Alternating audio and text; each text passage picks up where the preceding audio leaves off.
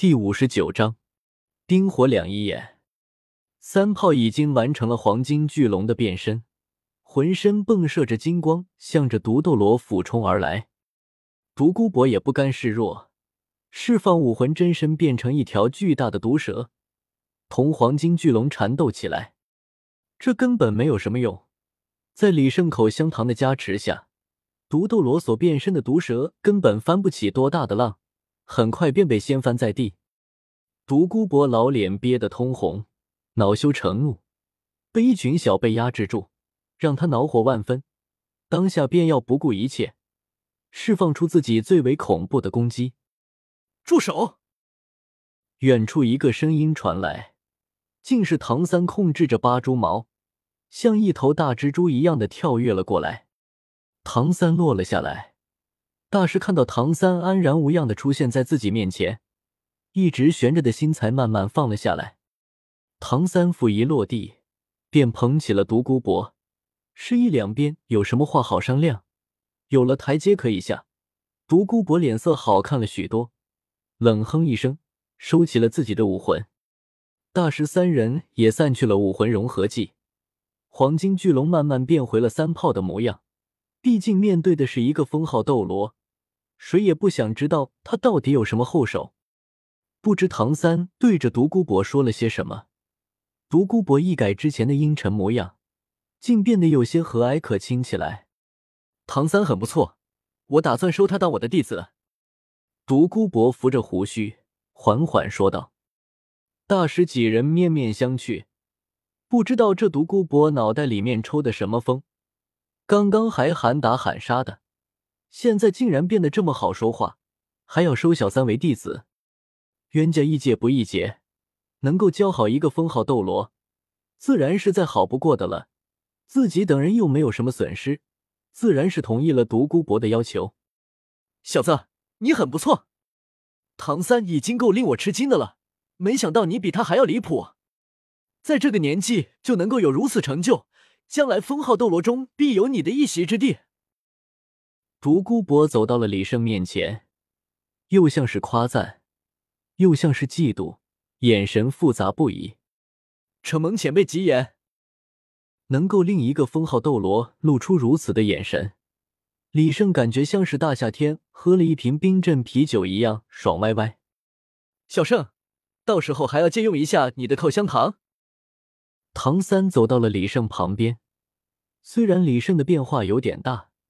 但是唐三却已经从几人的对话中明白了，这就是李胜。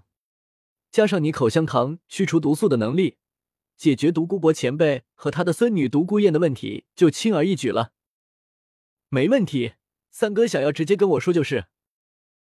李胜拍了拍白皙坚实的胸脯，发出了啪啪的声音，这才想起来自己现在竟然还光着呢。这个，你们有没有合身的衣服？我这样实在是不雅观啊！李胜转头望向了几人，大师和弗兰德齐齐摇了摇头。他们来的匆忙，自然不会带些什么其他的衣物。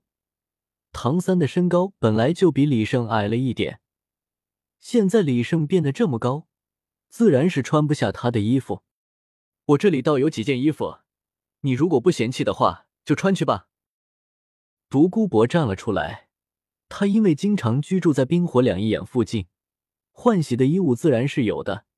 他的身高比李胜现在还要高不少，李胜自然是能穿的。可以，可以，我不嫌弃。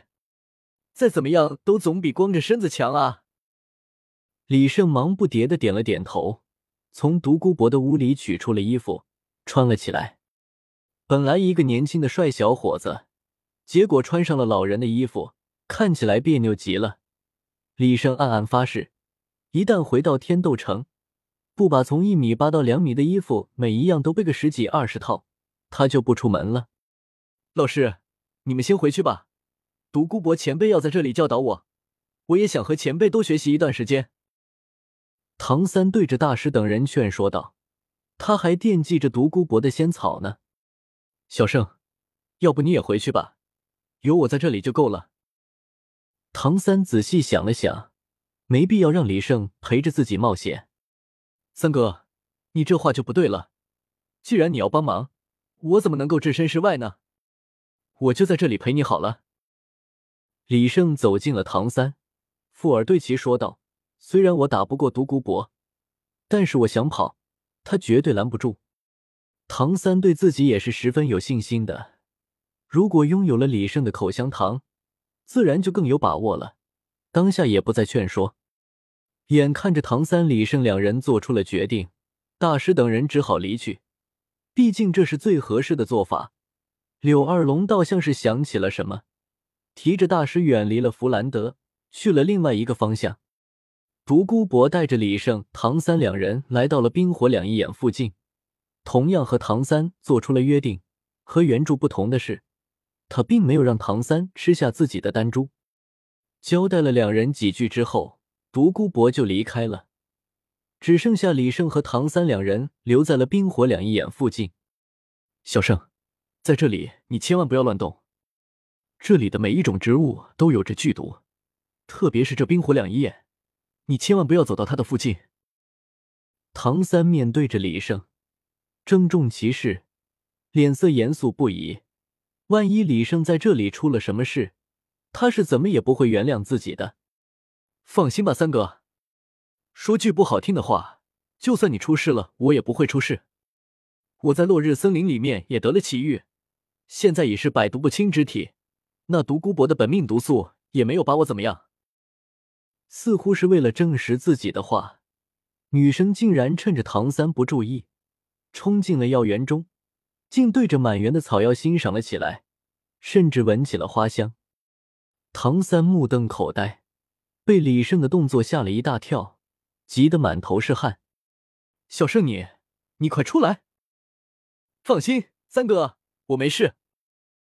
看着李胜在幼儿园里面活蹦乱跳的样子，唐三终于相信了李胜说的话，但是内心却忍不住酸了起来。百毒不侵之体啊，我怎么就没有呢？这对我调制毒素有多大的帮助啊？好了，小胜，我相信你是百毒不侵之体了，你还是快出来吧。看着唐三有些酸溜溜的表情。李胜忍不住咧开了嘴：“好你个唐三，没想到吧？你也有变成柠檬精的一天。”眼看着唐三的表情越来越扭曲，李胜立刻停止了刺激唐三的行为，从草药园里走了出来。小胜，虽然你已经有了百毒不侵之体，但是也不能这样浪啊！唐三的表情虽然恢复了正常。但话语中酸溜溜的气味却始终掩盖不去。放心，三哥，我心里有谱。这就是冰火两仪眼吗？李胜踱步来到了冰火两仪眼附近，内心蠢蠢欲动。小胜，你可别乱来啊！唐三头都大了，深感自己将李胜喊来帮忙是个错误的决定。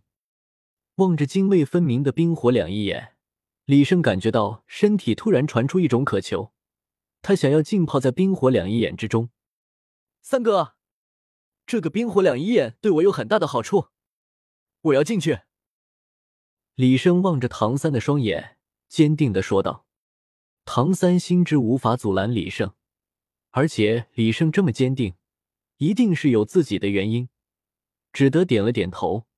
但他自己却在岸上做好了准备。一旦发现有什么不对，便会第一时间将李胜从冰火两仪眼中捞出。得到了唐三的肯定之后，李胜飞快的将自己脱了个精光，跃进了冰火两仪眼中。身体刚刚接触到冰火两仪眼的池水，李胜就感到体内的网状脉络不自主的颤抖了起来，竟然从皮肤之上探出了无数根须状的物质，扎根在了冰火两仪眼中。吸收起了冰火两仪眼中的能量，